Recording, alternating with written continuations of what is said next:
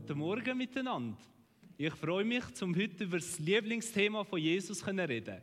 Und ihr habt ja gemerkt, es ist ein bisschen die Spannung aufgebaut worden vom Krieg. Was ist dann das Lieblingsthema von Jesus? Und ich verrate es euch noch nicht, sondern ihr könnt jetzt noch mitraten. Ihr könnt euer Handy führen, die, die es haben.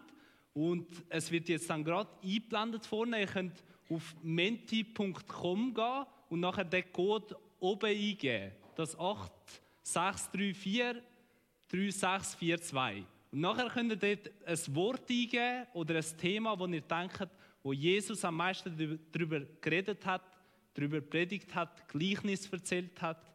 Und falls ihr das Handy nicht dabei habt, ist auch sehr gut. Dann habt ihr eine Ablenkung weniger für die Predigt nachher. Ähm, ja, ihr seht, Liebe ist schon mal drin, aber wir warten noch auf ein paar andere Ergebnisse. Ihr habt ja alle Gedanken gemacht, nachdem der Krieg das angesagt hat. Himmelsreich haben wir da. Wir warten noch auf ein paar Ergebnisse. Nachfolge, Nächstenliebe, Geld, Money. Haben wir noch mehr Meinungen? Glaube, das Reich vom Vater. Liebe zu uns. Sehr gut. Also übrigens, es ist keine Fangfrage. Es gibt äh, ein Thema, wo er wirklich am meisten darüber geredet hat. Jetzt kommen noch recht viel neu. Da komme komm ich gar nicht mehr nach mit Nachlesen. Es wechselt Barmherzigkeit, nächste Liebe, Vergebung, Glaube, Wunder. Sehr gute Themen. Ich glaube, wir schließen die Umfrage mal ab und ich verrate euch jetzt Top 5 Themen von Jesus. Danke fürs Mitmachen. Ähm, genau, ich habe da auf meiner PowerPoint so ein Podest gemacht, aber wir fangen beim fünften Platz an. Auf dem fünften Platz, das Thema, wo Jesus am fünften meisten darüber geredet hat, ist das Thema Satan oder Teufel. Reden wir jetzt in der Kirche nicht so oft drauf, äh, drüber. Über, auf dem vierten Platz ist das Thema Geld. Und wenn PowerPoint nicht nachkommt, ist auch okay. Auf dem Podest, Top 3, das haben einige jetzt gesagt, ist das Thema Glauben. Über das hat Jesus am drittmeisten geredet. Auf dem zweiten Platz ist das Thema Gott, der Vater. Und ganz oben auf dem Podest, jetzt sehen wir es noch, kannst du noch alles einblenden, ganz oben auf dem Podest, Trommelwirbel, ist das Himmelreich oder Gottesreich, haben auch einige gesagt. Gratuliere denen, die es richtig haben. Ähm, genau. Und um das geht es auch heute. Um das Reich Gottes oder Himmelreich wird es genannt. Und für die, die vielleicht ein bisschen kritisch denken, okay, nur weil es oft vorkommt, das Thema, das Reich Gottes, ist ja nicht unbedingt das Lieblingsthema von Jesus oder das wichtigste Thema von Jesus. Aber ich habe im Neuen Testament, das ist der zweite Teil der Bibel, nachgeschaut und das Thema ist in allen Schlüsselstellen, in allen Schlüsselmomenten vom Neuen Testament. Am Anfang vom Neuen Testament hat der Johannes der Täufer angekündigt, dass Jesus kommt, dass der Retter kommt und er hat folgendermaßen er das gesagt: kehrt, kehrt um und wendet euch Gott zu, weil das Himmelreich ist näher. Lassen wir in Matthäus 3,2. Und wo Jesus selber sein Wirken angefangen hat, hat er auch predigt. Recht ähnlich wie der Johannes. Hört auf zu sündigen, kehrt um zu Gott, denn das Himmelreich ist nahe. Wo Jesus nachher seine Jünger, seine Schüler ausgesendet hat zum Predigen, hat er, kommt das Himmelreich oder Gottesreich wieder vor. Er sagt seinen Jüngern, geht und verkündet ihnen, dass das Himmelreich unmittelbar bevorsteht. Und nach der Auferstehung von Jesus, nach Ostern, steht in der, Apostelgeschichte 1,3, in den 40 Tagen nach seiner Kreuzigung erschien er, den, erschien er Jesus den Aposteln immer wieder und bewies ihnen auf vielfältige Weise, dass er wirklich lebt. Und er sprach mit ihnen über das Himmelreich. Also er hat mit ihnen das Thema, wo ihm wirklich am Herzen war, das Himmelreich, nochmal besprochen. Genau, das Thema Reich Gottes, Himmelreich, ist Jesus also wirklich, wirklich wichtig, sehen wir. Aber was ist es genau? Die, die vielleicht schon ein bisschen länger mit dem Glauben zu tun haben, haben es schon ein paar Mal gelesen, aber es ist irgendwie nicht so ganz fassbar. Wie ist es? Wer gehört dazu und wie kommt man in das Himmelreich? Aber bevor dass wir das genauer anschauen, müssen wir noch zuerst unsere Prägung zu Königreich noch mal ein bisschen durchgehen. Was kommt euch als erstes im Sinn, wenn ihr an Königreich denkt? Es geht ja ums Königreich Gottes. Es ist ja wieder groß in den Medien eigentlich letzte Woche. Es ist äh, die Krönung von Charles III. Da mit vielen Zeremonien und äh, schönen Kleidern und allem Möglichen. Stundenlang sechs gegangen, hat mir das Großmutter gesagt. Äh, ich habe es nicht geschaut. ähm, aber genau, das prägt unser Bild von Königreich. Die haben zwar schöne Gewänder und es ist schön zum Zuhören und Zuschauen, aber Könige, die Royals von England, haben eigentlich keinen wirklichen Einfluss auf das Weltgeschehen, außer dass sie die Verkaufszahlen von Tratschmagazinen ein bisschen aufbringen. Aber sonst haben sie nicht wirklich, äh, sie sind Könige ohne wirkliche Macht eigentlich. Nachher gibt es natürlich noch viel andere Einfluss in unserer Gesellschaft. Ich glaube, ein wichtiger für die, die keinen Fensterplatz haben, ist äh, der Geschichtsunterricht. Dort lernen wir eigentlich mit der französischen Revolution, dass die besten Könige die sind, die keinen Kopf mehr haben. Ein bisschen brutal, ich weiß, aber das ist eigentlich so ein bisschen die Einstellung seit der Aufklärung für die, die das etwas sagt. Und nachher haben wir noch einen anderen großen Einfluss, das ist Disney. Dort werden die Könige meistens positiv und schön dargestellt, aber es ist halt so ein bisschen eine märchenhafte Welt, wo mit unserer Realität nicht so viel zu tun hat. Und ich denke, all die Bilder von Königreich, der Charles, Geschichtsunterricht, Disney oder was ihr sonst noch für Bilder habt, helfen uns nur bedingt weiter, zum verstehen, was Jesus mit Königreich Gottes gemeint hat. Und darum legen wir sie am besten gerade ab und steigen die in das, was Jesus gemeint hat. Und der Begriff Reich Gottes, Königreich Gottes, kommt nicht erst im Neuen Testament bei Jesus vor. Es ist ein Thema, das sich über die ganze Bibel zieht. Und in einem Satz gesagt ist das Reich Gottes dort, wo Gott herrscht und sein Wille da wird. Und ich bringe euch jetzt ganz eine kurze Zusammenfassung von der biblischen Geschichte bis zu Jesus mit speziellem Fokus auf das Thema Herrschaft und Königtum. Im ersten Kapitel der Bibel, ähm, da, lesen wir, wie Gott die Erde geschaffen hat. Das Universum, die Erde, Pflanzen, Tiere und auch Menschen in seinem Ebenbild. Und wenn er die Menschen geschaffen hat, hat er ihnen einen eigenen Willen gegeben. Sie sind keine programmierte Roboter. Sie können selber entscheiden. Und die Menschen sollen über Gottes gute Welt herrschen. In 1. Mose 1,26 lesen wir, wir wollen Menschen schaffen, sagt Gott, nach unserem Bild, die uns ähnlich sind. Sie sollen über die Fische im Meer, die Vögel am Himmel und über alles Vieh, die wilden Tiere und über alle Kriechtiere herrschen. Also die Menschen haben eine königliche Aufgabe. Gott, der König vom Universum, der, der das Universum geschaffen hat, schafft Menschen in seinem Ebenbild und sie sollen mit ihm herrschen über die Welt. Die Menschen aber misstrauen Gott. Sie wollen nicht, sie wollen nicht als Ebenbilder herrschen, sondern sie wollen eigene Königreich schaffen. Sie wollen nicht mit Gott zusammen schaffen in dem Königreich Gottes, sondern sie wollen eigene Königreich. Sie wollen eigene Gärtli. In dem sind wir Schweizer auch recht gut. Und Gott würdigt die Entscheidung der Menschen, dass sie nicht bei Gott sein wollen und lässt das wehmütig zu. Und weil die Menschen alle eigene Königreich nachher anfangen zu bauen oder eigene kleine Reich, einfach prallen die egoistischen Reich aufeinander ein. Und es gibt immer mehr Mord, es gibt immer mehr Entfremdung, es gibt Streit in der Familie. Das lesen wir auch in der Bibel. Und auf das auf Gott hat Menschen nicht, nicht einfach aufgegeben und gesagt, die sollen sich einfach selber kaputt machen. Sondern Gott erwählt einzelne Menschen und wie zum Beispiel der Noah, Familie wie der Abraham, Jakob und Isaac und später das ganze Volk Israel.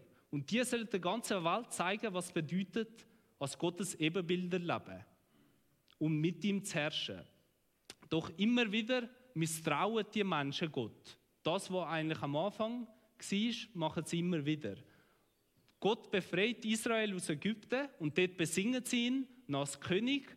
Doch etwa 100 Jahre später sagen sie, wir wollen den menschlichen König, wie alle anderen Völker. Wir wollen auch cool sein, wir wollen auch dazugehören, wir wollen nicht mehr Gott als König. Auch das lässt Gott zu, auch wieder wehmütig, weil er weiß, was das alles Schlimmes wird bringen. Es gibt Könige nachher, es gibt auch gute Könige, wie der David. Der David ist so im Alten Testament das Bild für einen guten König, aber nach dem David kommt der Salomo und nach ihnen, mit ganz wenigen Ausnahmen, sind ganz schlechte Könige, wo ganz viel Krieg anzetteln, das Volk unterdrücken, sogar das Volk zum Teil dazu bringen, Kinder zu fremden Götzen opfern. Genau, und es, es kommt so weit, die Zerstörung kommt so weit, dass Israel nachher erobert wird von Babylon und in ein fremdes Land gehen. Und sie verlieren die Herrschaft. Sie verlieren das Königreich Israel. Und in dieser Zeit gibt es eine Hoffnung, gibt Gott den Leuten, die Propheten genannt werden, eine Hoffnung. Ganz viele Propheten gibt es, die die Hoffnung bekommen. Einer davon ist der Daniel, wo eine Vision hat, wo Gott ihm gesagt hat, danach werden Reich, Herrschaft und Machtfülle aller Königreiche unter dem Himmel dem heiligen Volk des Höchsten übergeben werden. Also ist eine Hoffnung, dass Israel wieder herrschen wird. Das Reich des Höchsten bleibt für alle Zeit bestehen und alle Mächte werden ihn ehren und ihm gehorchen. Also das Reich Gottes wird wieder aufgestellt werden. Das ist die Hoffnung. Und eben auch ganz viele andere Propheten haben die Visionen von der Hoffnung für die Zukunft bekommen. Dass Israel zurückkommen wird ins Land, weil sie sind ja verschleppt worden und dass von Israel aus Gott Welt regieren wird. Und die Hoffnungen werden teilweise erfüllt. Nach 70 Jahren kehrt Israel zurück in ihr Land, aber von ewiger Herrschaft, wie es da steht, ist keine Frage. Mit wenigen Jahren Ausnahme sind sie immer wieder besetzt von den Persern, von den Assyrern und nachher von den Griechen und schlussendlich sind die Römer die, die sie beherrschen. Also Israel ist zurück im Land, aber das Königtum, wo da prophezeit wird, ist nicht, noch nicht da. Und wo Jesus lebt, ums Jahr 30 nach Christus oder wo er sein Wirken anfängt, ist die Sehnsucht nach dem ewigen Königtum in Israel so hoch wie noch nie. Sie sind jahrhundertelang werden sie beherrscht, unterdrückt und die Römer sind auch nicht gerade bekannt, dass sie mega lieb sind zu ihren Untertanen. Und die einen probieren das Reich Gottes, die ewige Herrschaft, mit Gewalt anzukämpfen. Die nennt man Zeloten, für die, die es genau wissen wollen. Und andere glauben, dass wenn das Volk Israel, das erwählte Volk von Gott, nur einen Tag alle Gebote einhalten alle Menschen, dann würde das Reich Gottes kommen. Das sind Pharisäer. Die glauben, wenn wir uns genug Mühe würden geben, dann würde das Reich Gottes kommen. Genau. Und in das Sinne predigt Jesus. Reich Gottes, ein mega aufgeladener und bedeutungsvoller Begriff schon, der verwendet Jesus, wenn er sein Wirken anfängt. Bis im Dienst tritt, wir haben es vorher schon kurz angeschaut beim Überblick, sagt er den Menschen, tut Buße, denn das Himmelreich ist nahe herbeigekommen. Ich habe die Luther-Übersetzung genommen, ist vielleicht für die einen Jungen ein bisschen altmodisch, aber tut Buße heisst, lönt das Alte hinter euch, denkt neu. Weil das Himmelreich, das was es heute darum geht, ist nahe herbeigekommen. Und nachher herbeigekommen heißt nicht, dass vorher noch nicht war. Gott ist König, das ist, das ist er schon immer gewesen und das wird er auch immer sein. Seine Herrschaft ist älter sogar als unsere Dimension der Zeit. Aber durch das, dass Gott runtergekommen ist auf die Welt, als Jesus, als ganz Mensch und ganz Gott, ist sein Reich näher zu uns angekommen, zu uns Menschen. Nicht wir müssen aufsteigen durch unsere Taten zu Gottes Reich, sondern Gott selber kommt ab zu uns mit seinem Reich. Das wird Jesus eigentlich sagen. Und übrigens, ein kleiner Exkurs, aber ich habe nie in der Bibel eine Stelle gefunden, wo sagt, wir müssen Gottes Reich bauen. Ich, sage, ich weiß, wir sagen das oft, ich habe das sicher auch schon ein paar Mal gesagt, aber wir müssen Gottes Reich nicht bauen, wir sollen das auch nicht. Gottes Reich ist schon immer da gewesen. Gottes Herrschaft ist schon immer da gewesen. Er ist schon immer König von dem Universum. Auch wenn er den Menschen Freiheit lässt, zum selber auch ihre Reich zu bauen. Aber Gott ist König. Und er braucht uns auch nicht, um sein Reich zu bauen. Das soll eine Entlastung sein. Aber er lässt uns ein, unsere kleinen, egoistischen Reich, die wir haben, aufzugeben und mit ihm zusammenzuarbeiten und sein Reich so voranbringen. Wir sollen das Erbe und Mitarbeiter vom König vom Universum leben. Und wie Jesus auch in vielen Gleichnissen erzählt hat, wie zum Beispiel in Matthäus 25 oder Lukas 19, macht er uns klar, er will, er will dass wir unsere Talente für, das Reich Gottes einsetzen. Aber wir müssen es nicht aus uns raussaugen und irgendetwas aufbauen müssen, sondern er gibt uns die Talente, die wir haben und die sollen wir auch gut einsetzen. Das ist unser Teil. Wir müssen es nicht aus uns heraus machen. Gott, der König, braucht uns nicht. Ist vielleicht ein bisschen Herz und Hören. Aber er will uns, weil er uns liebt und weil er seine Herrschaft gerne mit uns teilt. Wie am Anfang, wie wir am Anfang schon gelesen haben. Im Buch, in einem Buch, das ich gelesen habe und immer noch am Lesen bin, Gott, du musst es selbst erleben, heißt wird das Reich Gottes mit der Elektrizität verglichen. Wahrscheinlich hat das niemand von uns mehr miterlebt, aber vor etwa 150 Jahren ist die Schweiz elektrifiziert worden.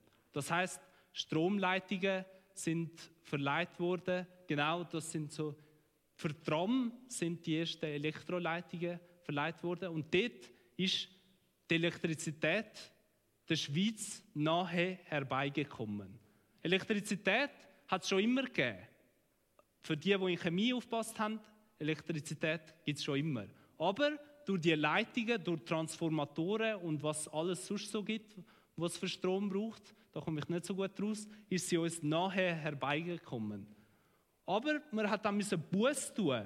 Buß tun im Sinne von umkehren und das Alte hinter sich lassen. Die Öllampe, die es gegeben hat und ich weiß auch nicht was, äh, die Kühlschränke, die ohne Strom funktioniert haben. Ich, ich, ich habe vor 150 Jahren nicht geglaubt. Aber man hat müssen, man hat müssen Buß tun. Und um in die neue Realität von der Elektrizität hineinzukommen.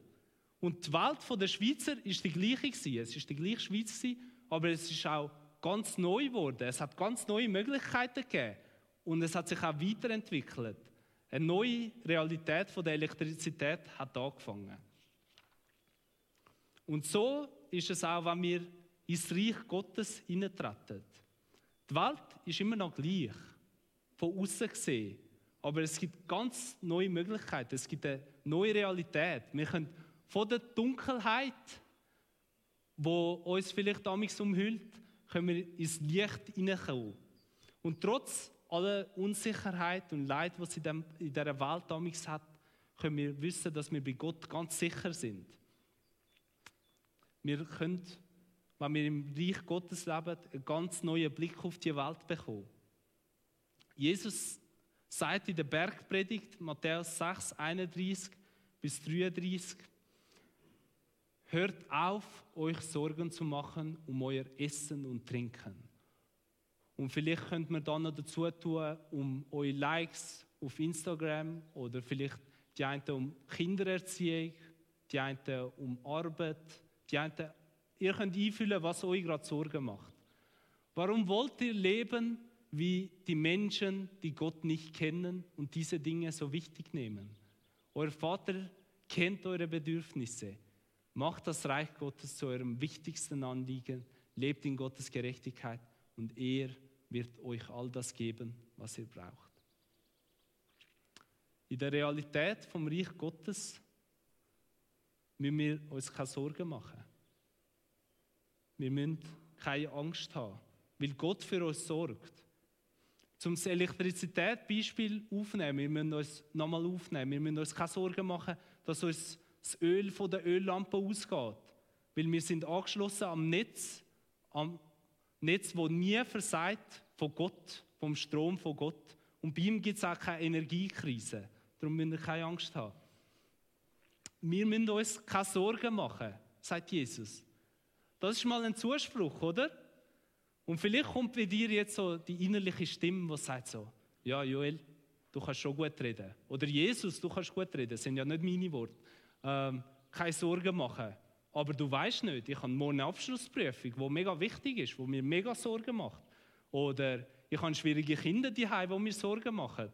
Oder ich bin arbeitslos und das macht mir Sorgen. Ich habe finanzielle Sorgen. Oder ich habe eine Krankheit, die mega schlimm ist und die mir Sorgen macht. Und die Stimme kenne ich auch. Ich kenne die mega gut. Ich habe gerade diese Woche gemerkt bei den letzten Vorbereitungen für die Predigt, dass ich so in den Stress gekommen bin, so Gott, ich kann jetzt nicht Zeit mit dir verbringen oder nicht bei dir sein, ich muss die Predigt noch fertig machen. Ich kann nicht in deine Gegenwart kommen. Ich habe mir Sorgen gemacht, dass die Predigt nicht gut wird, bevor ich aber zu, in, in die Gegenwart von Gott gekommen bin. Ich glaube, wir alle kennen das. Aber ich will immer tiefer lernen und vertrauen, dass Gott König ist. Er hat es im Griff. Er meint es gut mit mir und ich bin sicher bei ihm. Und ich glaube, dass das Einüben sein in der Gegenwart Gottes, im Reich Gottes, ist ein lebenslanger Prozess. Und was mir hilft in dem, was ich so im letzten Jahr entdeckt habe, ist die Worte vom König David im Psalm 23. Ich lese jetzt nicht alle vor, ein Teil. Der Herr ist mein Hirte, mir wird nichts mangeln. Auch wenn ich wandere im Tal des Todenschattens, fürchte ich kein Unheil, denn du bist bei mir. Dein Stecken und dein Stab, sie trösten mich. Du bereitest vor mir einen Tisch angesichts meiner Feinde. Du hast mein Haupt mit Öl gesalbt. Mein Becher fließt über. Die Wort oder der ganze Psalm ermutigt und berührt mich immer wieder, wenn ich die durchlese und mir das bewusst mache. Der König David es heißt König David und man denkt so, er hat das Schocki-Leben gehabt und darum kann er das gut sagen. Aber bevor er König wurde, ist, ist er etwa zwölf Jahre ist er verfolgt worden von dem, wo vorher König war, der Saul. Er hat zwölf Jahre lang müssen flüchten. Er war ein Flüchtling Er hat um sein Leben müssen Angst haben, zwölf Jahre lang. Er hat in Wüstenhöhlen gelebt, wo er wenig Essen hatte, keine schönen WCs, verraten wurde von Freunden er hat keinen Luxus gehabt, aber er sagt, der Herr ist mein Hirt. Nichts wird mir mangeln. Im Angesicht vom Tod fürchte ich kein Unheil. In dem Mangel, in dem, dem Wenigen, was er hatte, hat er können sagen, mein Becher fließt über. Der David hat in einer anderen Realität gelebt, im Reich Gottes. Mein menschlich gesehen hätte er können sagen, alles ist mühsam, ich muss flüchten. Ich habe nichts zum Essen. Ich bin verlassen von Freunden. Aber er sagt, mein Becher fließt über. Er hat gewusst, auch wenn sich die Umstände über Jahre lang nicht verändert haben, zwölf Jahre lang, hat er gewusst, dass er, wenn er in Gottes Gegenwart ist, alles hat, was er braucht. Sagt euch der Name Horatio Spafford etwas? Wahrscheinlich nicht. Hat er mir vor der Predigt auch nicht gesagt. Ähm, der Horatio Spafford hat im 19. Jahrhundert gelebt. Äh, er hatte eine Frau, gehabt, vier Töchter. In Chicago hat er gelebt und im Jahr 1871 hat er in Immobilien investiert in Chicago. Also er hat ein paar Häuser gekauft. Leider ist in dem Jahr hat es einen Brand in Chicago. und alle seine Immobilien sind abbrannt. Das heißt, sein ganzes Vermögen ist weg gewesen. Nachher hat er sich entschieden mit seiner Frau, zum auf Europa auswandern von Amerika. Seine Frau und seine Töchter sind vorausgereist mit dem Schiff und es hat einen Unfall gegeben. Zwei Schiffe sind kollidiert, die vier Töchter sind gestorben. Seine Frau hat überlebt. Der Mann hat viel Leid erlebt. Er hat alles verloren, was ihm lieb war. Und in diesem Leid hat er ein Lied geschrieben, wo wir ab und zu sogar noch da singen, in der Kompasskille. Es heißt, It is well with my soul. Oder mir ist wohl in dem Herrn, heißt es auf Deutsch. Und trotz all dem, was passiert ist, hat der Mann, der Horatio Spafford, können sagen, es ist gut mit meiner Seele. Mir ist wohl, wenn ich bei Gott bin. Er hat in einer anderen Realität gelebt. Er hat einen anderen Blick aufs Leben gehabt. Er hat im Reich Gottes schon gelebt. Er hat göttlichen Frieden gehabt. Die kurze und knackige Beschreibung von Paulus über das Reich Gottes können wir im ich glaube, du musst noch eins weiter Ende. Vielleicht ist es vertäuscht. Genau. Sorry, ich habe, glaube Folie vertauscht. Äh, Im Römer 14, 17 lesen wir es. Denn das Reich Gottes ist nicht Essen und Trinken, sondern Gerechtigkeit und Friede und Freude im Heiligen Geist. Und ich habe mal eine andere Version gehört, wo sich reimt, wo man sich besser merken kann. Und ich lese euch die auch noch vor, auf Schweizerdeutsch. Das Reich Gottes, einfach, dass du es weißt, ist Friede, Freude, Gerechtigkeit im Heiligen Geist. Genau. Und wir wollen das gerade noch zusammen einüben. Dann könnt ihr einen Bibelvers auswendig sicher äh, heute. Also, ich mache es nochmal, nachher könnt ihr es nachsagen. Das Reich Gottes, einfach, dass du es weißt, ist Friede, Freude, Gerechtigkeit im Heiligen Geist. Jetzt alle. Das Reich Gottes, einfach, dass du es weißt, ist Friede, Freude, Gerechtigkeit im Heiligen Geist. Sehr gut. Die, der Friede von Gott, der Friede, der über alles menschliche Denken geht, das macht das Reich Gottes aus. Und Freude, Freude trotz dem Leid in dieser Welt. Und Gerechtigkeit, dass wir probieren, das Gute, das Gerechte von Gott trotzdem hineinbringen, auch wenn es oft schwierig ist. Im Reich Gottes leben bedeutet mit, mit im Mangel kein Mangel haben, mit in der Unsicherheit, wo wir oft erleben heute, keine Angst haben und mit im Unvermögen trotzdem können sagen, mein Becher fließt über. Ich habe ein volles Leben. Und zu dem Leben sind wir alle eingeladen. Und mit alle meine ich wirklich alle. Nicht nur die korrekten, guten Bürger von der Schweiz, die ihren Abfall korrekt entsorgen und alles gut machen, sondern also die auch, unbedingt. Die sind auch, ihr sind super, dass sie den Abfall korrekt entsorgen.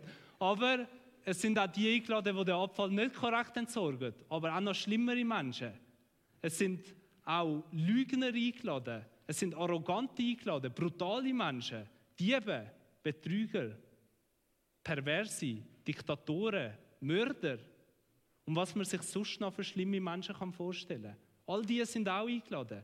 Wenn wir in den Evangelien, in den Erzählungen vom Leben von Jesus, leben, äh, vom Leben von Jesus lesen, sehen wir, wie Jesus immer wieder zu genau so Menschen sagt, das Reich Gottes ist im Fall auch für dich. Und wenn sie dann auf Jesus vertrauen und die kleinen persönlichen Reich, wo sich die Menschen sich selber aufbaut haben, aufgeben und sich Jesus hingeben, zum im Gottes Reich leben, bekommen sie eine neue Identität in Jesus. Dann sind sie nicht mehr eben die Mörder und so weiter, sondern sind neue Menschen.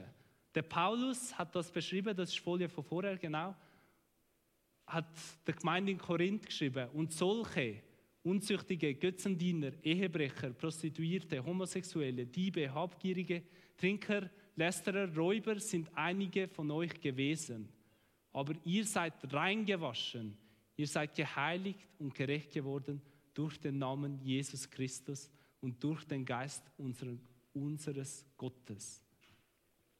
Also die alte Identität ist weg, wenn man ins Reich Gottes hineinkommt. Man ist reingewaschen von dem Alten und man ist geheiligt und gerecht worden durch Jesus.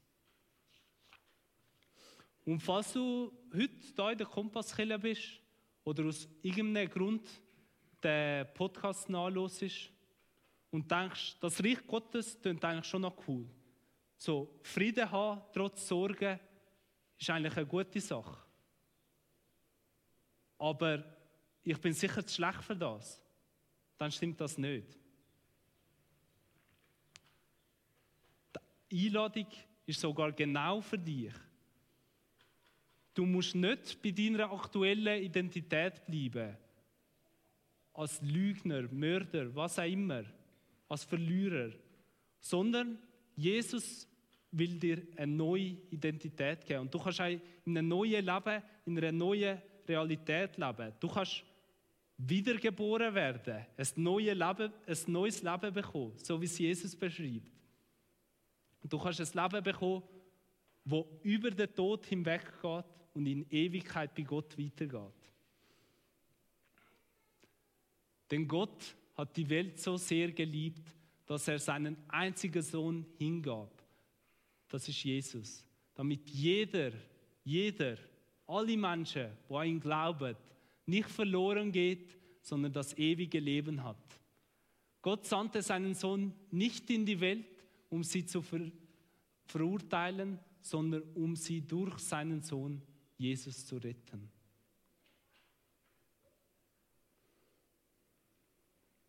Das im Reich Gottes ist nur ein Gebet entfernt. Und du kannst heute eintreten, wenn du im Glauben an Jesus von deinem alten Leben umkehrst und dich zu Jesus anschliessest, wenn du die neue Identität in ihm annimmst wenn du Gott als König in deinem Leben anerkennst.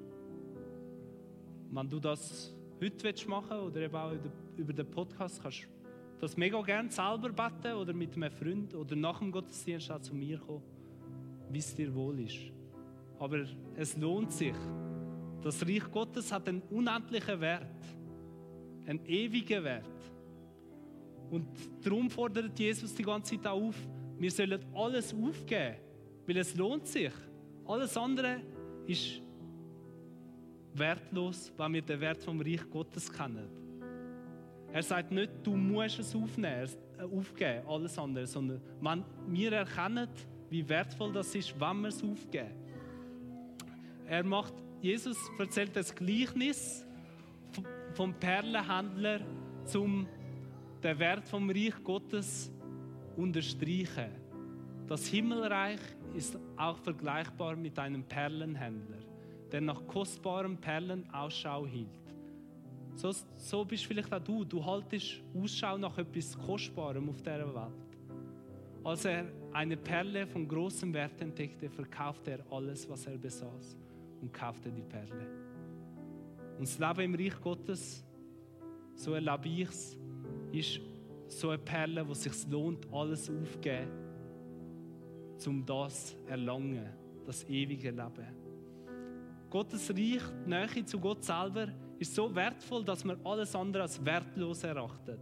Und ich wünsche mir für mich und uns alle und alle Menschen auf der Welt, dass sie den Wert, den Wert erkennen und nachher auch unser Leben danach gestalten.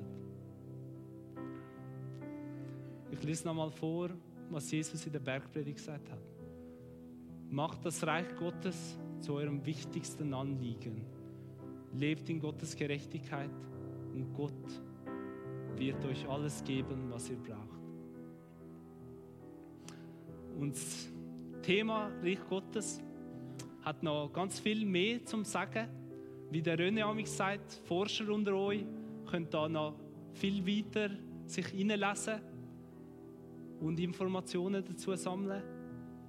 Aber ich bitte euch und mich auch, Ich bin auch eher so jemand, der gerne Informationen sammelt, dass wir nicht nur Informationen sammeln, sondern auch immer mehr in die Realität hineinleben. Dass wir uns keine Sorgen machen müssen. Dass wir bei Gott sicher sind. Dass wir unsere kleinen Reich, die wir amigs haben, vielleicht auch ganz versteckt aufgeben und mit Gott und mit anderen Menschen zusammenarbeiten und sein Reich voranbringen. Und wenn Sorgen uns angreifen, schwierige Situationen kommen, ich kann euch garantieren, die werden kommen, wahrscheinlich schon morgen, dann können wir wissen, mir wird nichts mangeln. Mir ist wohl im Herr. Es ist gut mit meiner Seele.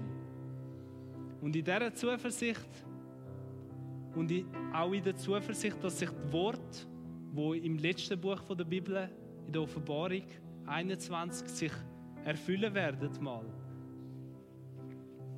Wo Gott am Johannes gezeigt hat, siehe, die Wohnung Gottes ist nun bei den Menschen. Er wird bei ihnen wohnen und sie werden sein Volk sein. Und Gott selbst wird bei ihnen sein. Er wird alle Tränen abwischen und er, es wird keinen Tod und keine Trauer und kein Weinen und kein Schmerz mehr geben. Denn die erste Welt mit ihrem ganzen Unheil ist für immer vergangen. Das ist, wenn sich das Reich Gottes vollständig wird erfüllen. Und trieben von dieser Zuversicht, von dieser Freude, von dieser Liebe, auch für unsere Mitmenschen, können wir auch die gute Botschaft weitersagen, Jesus ist König. Jesus ist König über das Universum. Und so auch andere Menschen in das Königreich einladen.